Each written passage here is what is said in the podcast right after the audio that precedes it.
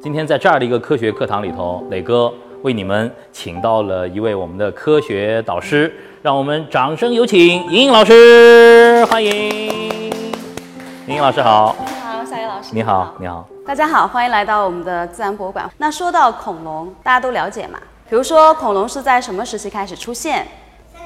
它在什么时期开始灭绝？白垩纪晚期那在什么时期是它最繁盛的时期呢？侏罗纪啊，很好。恐龙呢是在三叠纪啊，在我们的中生代的三叠纪的晚期开始出现，在六千五百万年前的白垩纪灭绝啊，在侏罗纪我们也看过一个电影，是不是叫做《侏罗纪公园》？对了，那是恐龙最为繁盛的时期。好了，既然大家都是一个恐龙小达人啊，接下来考考大家。我这边呢有六张图片啊，都有带“龙”字的动物，哪个同学可以告诉我，什么龙才能称得上是真正意义的恐龙呢？你说，就是那个陆地上的动物。这里有六幅图，你可以指出来哪些是恐龙吗？风神翼龙是鸟类，啊然后万龙是龙，啊，万龙是恐龙鹤。顶龙其实我觉得应该是哺乳动物或者是鱼类。好好，那这个呢？沱江龙呢？还有其他答案吗？是不是都觉得只有万龙、沱江龙和暴龙才能称得上是真正意义的恐龙，是吗？还有谁是恐龙？苍龙也是恐龙。其实那个男生答得非常的好啊，只有生活在陆地上的爬行动物才能称得上是恐龙。那只有我们的万龙，还有沱江龙，还有我们的暴龙才能称得上是恐龙。那考考大家，万龙它吃什么？它是草食性的恐龙，对不对？从哪些哪些那个特征可以找出它是植食性的恐龙呢？对，它的脖子很长，像长颈鹿一样，对不对？牙齿对，牙齿并不是很锋利啊，并不是很锋利。那霸王龙是食什么的呢？食肉，对不对？一看它锋利的牙齿就可以得得到答案，并且呢，它的前肢已经完全的退化了，对，所以它才能成为这个陆地的霸主啊。好，那大家都对恐龙非常的了解，那恐龙为什么可以在这个地球上统治那么长时间呢？正是因为它们这个独有的一个站立的一个姿势。其他的现身爬行动物站立的姿势，它的腿部都是弯曲的，对不对？那只有恐龙的这个站立姿势，像我们人一样，它是完全直立的。那完全直立有什么好处呢？看得远，跑得快。对，看得远，跑得快，就是它决定性的一个优势，对不对？所以说恐龙为什么那么的厉害啊？这个地方我们刚刚是不是去过了？啊，在地下一层，我们的恐龙盛世展区啊，看到了很多的恐龙的骨架，还有呢恐龙的化石，对不对？那古生物学家就是从恐龙的化石当中呢，寻找许多的蛛丝马迹啊，可以还原很多很多关于恐龙的一些知识和一些生境。问大家一个问题：什么是化石？你们知道吗？你说恐龙。骨骼可以形成化石，对吗？啊，其实呢，化石的概念是什么呢？通常生活在遥远过去这些生物的遗体或者是遗迹就是化石。那在这幅图上，我们看到了恐龙的化石以外，还有哪些化石啊？这个是什么？三叶虫化石。对了，那这个呢？一些鱼类的化石。那这个呢？菊石。这个呢？铲齿象。而这个呢？我们的古人类的化石啊，这些都是化石。那化石通常都是这些生物身体上最坚硬的那个部分，比如说动物的话，就是它的骨骼，对不对？那一些贝壳也是它比较坚硬的那个部分。那对于植物来说，就是它的茎叶这些比较坚硬的部分。然后呢，跟一些填充物进行交替，然后形成，一定要石化以后啊，才会形成这个化石，才会形成化石。那化石到底是怎么形成的？它又是怎么样来分类的呢？我们先来看一个视频啊。我们要穿越到二点四亿年前的一个海洋，这时候呢，出现了一种海参爬行动物，长得又像鱼又像海豚，它是谁？对，它是鱼龙啊。那这个鱼龙呢，有可能年纪比较大了，然后渐渐渐渐的老去，最后呢死亡啊。它这个尸体呢，慢慢慢慢的沉入到了。海底，那它身上的一些皮肤、一些组那个软组织，随着时间的变化，还有吗？没有了，对，腐烂了，对不对？腐蚀了。那剩下来的是什么呢？坚硬的骨骼。对了，那这些骨骼呢，被一些泥沙等等的这种填充物来进行填埋啊，填埋。然后我们可以看到，这个骨骼呢发生了变化。发生了什么变化呢？它变得黑黑的，有没有看到？啊，这就是一个石化的过程啊。所以呢，这个石头一定要石化才会形成化石啊。这就是化石是如何形成了。之后呢，这些环境可能发生了变化，海洋当中的水怎么样？变少了，甚至没有了，对不对？地势开始上升，最后被古生物学家发现，这就是我们的化石。好，这个就是化石是怎么样形成的。那化石既然是化石，那我们要把它进行分类，对不对？那化石怎么样来分类呢？有同学知道吗？怎么样来进行分类？如果你是古生物学家的话，你想一想，你怎么样来进行分类？你说。我会呃，就是按年份分。按年份来分。就是白垩纪的放一起，侏罗纪的放一起，三叠纪的放一起。啊，按照年份来分，这是一种方法。还有谁有其他的方法？你说。我是按照嗯动物的种类。啊，比如说你种类是天上飞的分一类吗？地上走的分一类？水里游的，这样分吗？那太多了，对不对？其实呢，很简单，古生物学家按照它们保存的特性，只分为三类，哪三类呢？实体化石、模铸化石和遗迹化石，只有这三类啊。那我们一一来了解一下。首先来看实体化石。那什么是实体化石呢？就是古生物它身体的一部分或者是全部啊留下来的这个保存下来形成的化石，就是实体化石。举个例子啊，比如说这个是一个恐龙，对不对？恐龙啊，生老病死以后留下来的一个尸体，那它身上的皮肤、肌肉随着时间的变化还有吗？没有了，剩下来的是什么呢？对，是坚硬的骨骼。那它，比如说考古学家发现了这个骨骼的头部的化石，就是实体化石啊，因为头部是这个恐龙身体的一部分，对不对？所以就是实体化石啊。那再举个例子，比如说，嗯，剑齿虎。剑齿虎在这个迁徙的过程当中死亡了，然后它的牙齿被古生物学家发现了。那它的牙齿是实体化石吗？啊，因为牙齿是它身体的一部分，很好啊，这个就是实体化石。再考考大家，比如说，嗯，猛犸象在迁徙的过程当中留下来的脚印，那这个脚印被古生物学家发现了，那这个脚印形成的化石是实体化石吗？遗迹。对了，很好，因为脚印不是它身体的。一部分很好，那实体化石就是很简单啊，就是只要是它身体的一部分或者是全部留下来形成的化石，就是实体化石。那我们自然博物馆有很多实体化石了，比如说这个硅化木，在地下啊，在一楼的这个呃生命长河展区的末端就有这个硅化木的化石，又把它叫做树化石啊，树木的化石。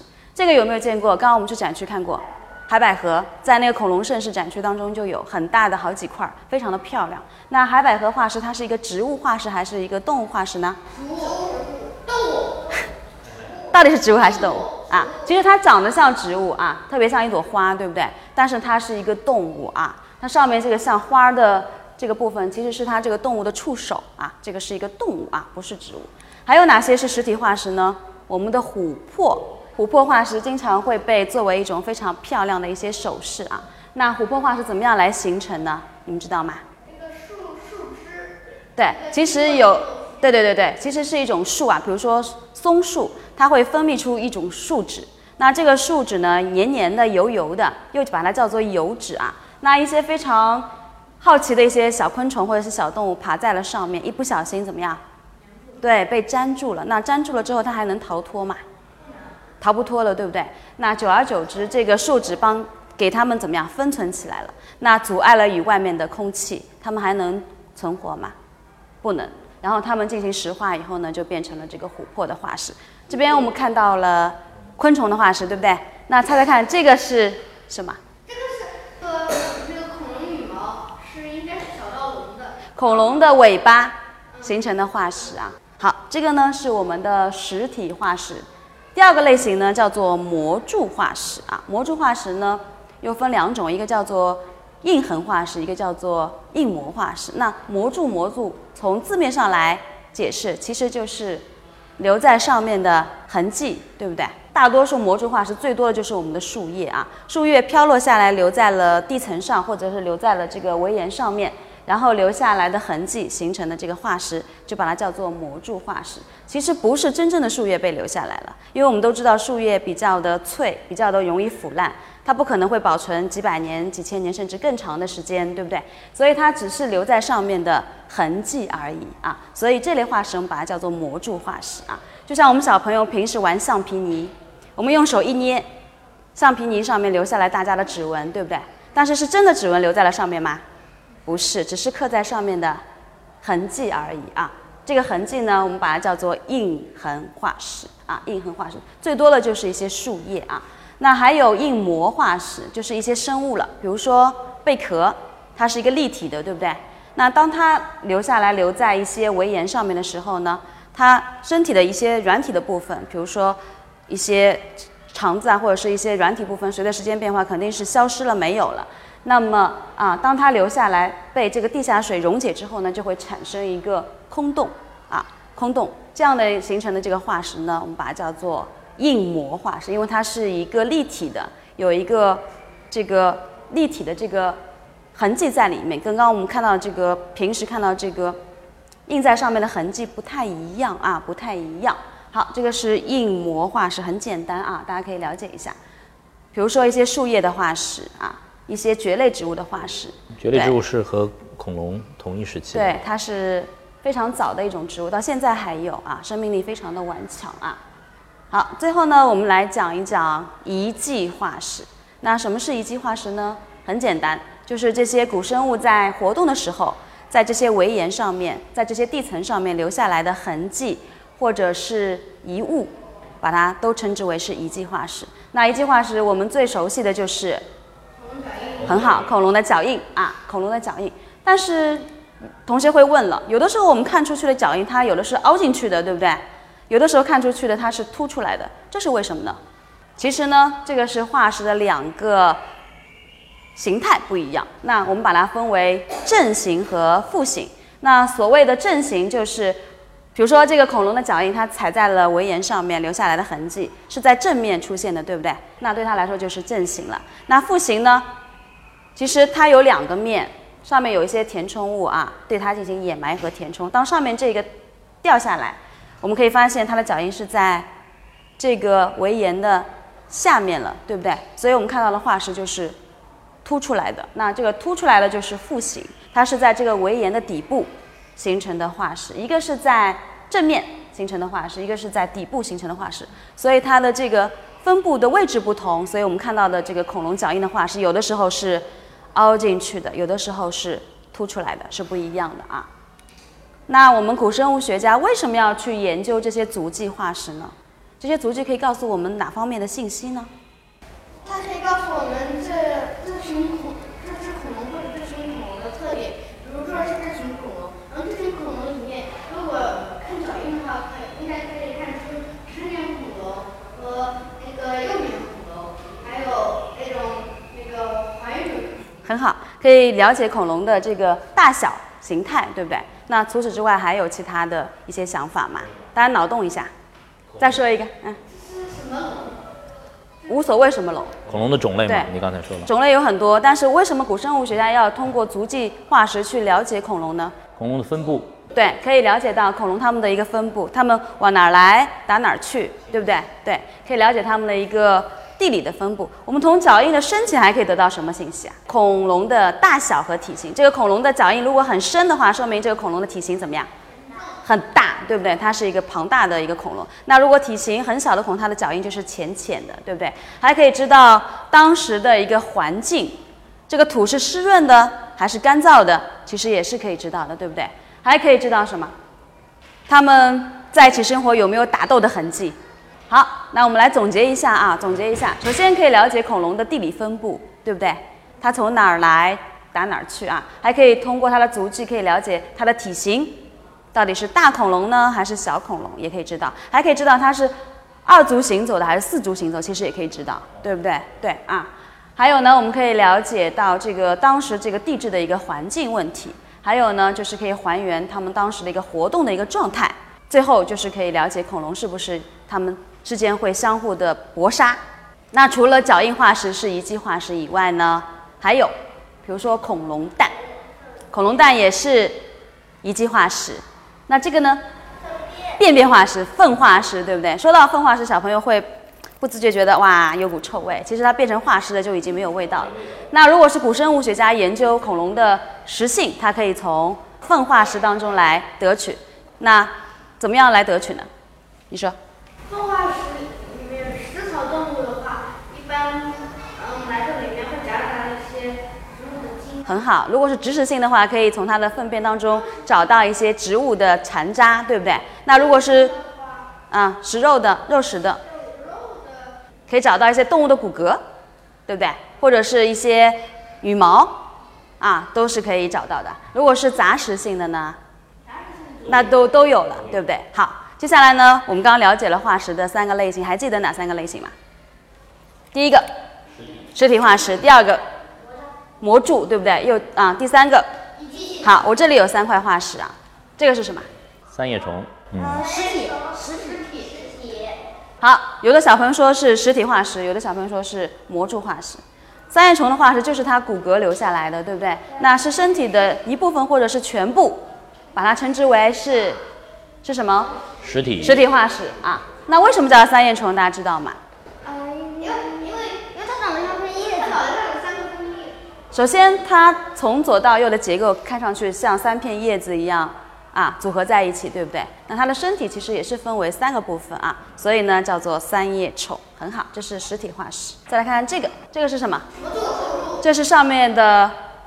植物对不对？一些树叶啊，树叶其实是留在这些围岩上的痕迹，我们把它叫做模柱化石，又叫它是印模还是印痕啊？印痕。很好，印痕印在上面的痕迹，它是平面的，不是立体的啊。好，最后考考大家这个，这个庞然大物来了。这是恐龙蛋吧？恐龙蛋。这个是一个恐龙蛋，而且它是两个圆形的，对不对？它是什么化石啊？遗迹化石，对不对？很好啊，大家都掌握了这个小窍门了啊。今天呢，磊哥又和五个孩子们啊，呃，进入到了久违的课堂，我们一起进入了恐龙的世界。我们带着疑问来，但是在快要离开的时候，好像心中又生发出了更多的奇妙的问题。恐龙的世界是特别神奇的，它曾经是我们这个星球上的霸主，但是在六千五百万年前，它们奇迹般的消失了，给我们留下了无数的疑问。我们今天的世界还在不断的演进当中，物种之间其实是有着各种千丝万缕的联系的。今天其实只是为所有的朋友打开了一个进入奇妙的生物世界、进入恐龙世界的一小扇门，让我们一起在科学的世界里遨游吧。我们下次节目再见，拜拜，拜拜。